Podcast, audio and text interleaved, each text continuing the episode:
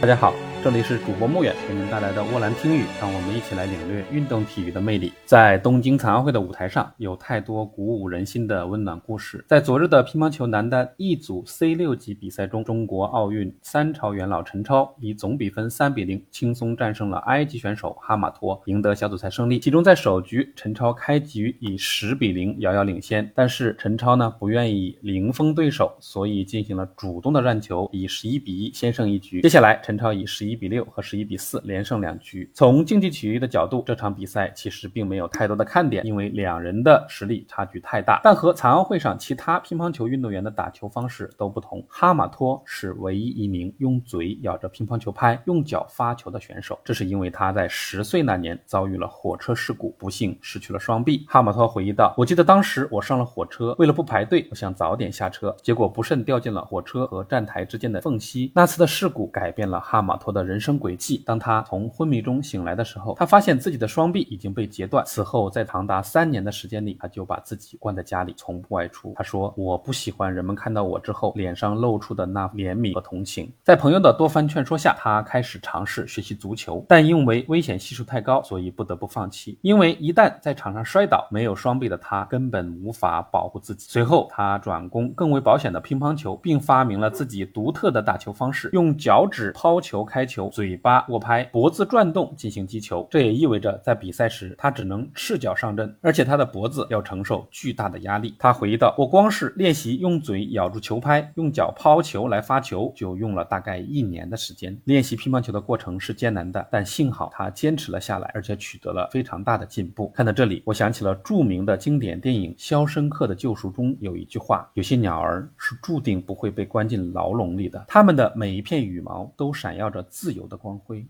面对肢体残缺这样人生的重大挫折，想必我们大多数人都会悲伤、痛苦、自卑，甚至永远的消沉下去。很多人对于残障人士不太理解，可能只是因为他们没有真正的感同身受过。如果他们因为身体的不完整就自我放弃，不去追寻生命中那精彩的美好，身体的残缺就会永远的成为他们的监狱，成为他们的牢笼。他们没有放弃，虽然哈马托失去了双臂，但他用对生命的热爱伸开了翅膀，飞出了牢笼。尽情地探索着人生的极限，而这也许就是生命的意义。以上就是本期的全部内容，谢谢您的收听，并欢迎您关注主播穆远的沃兰听语。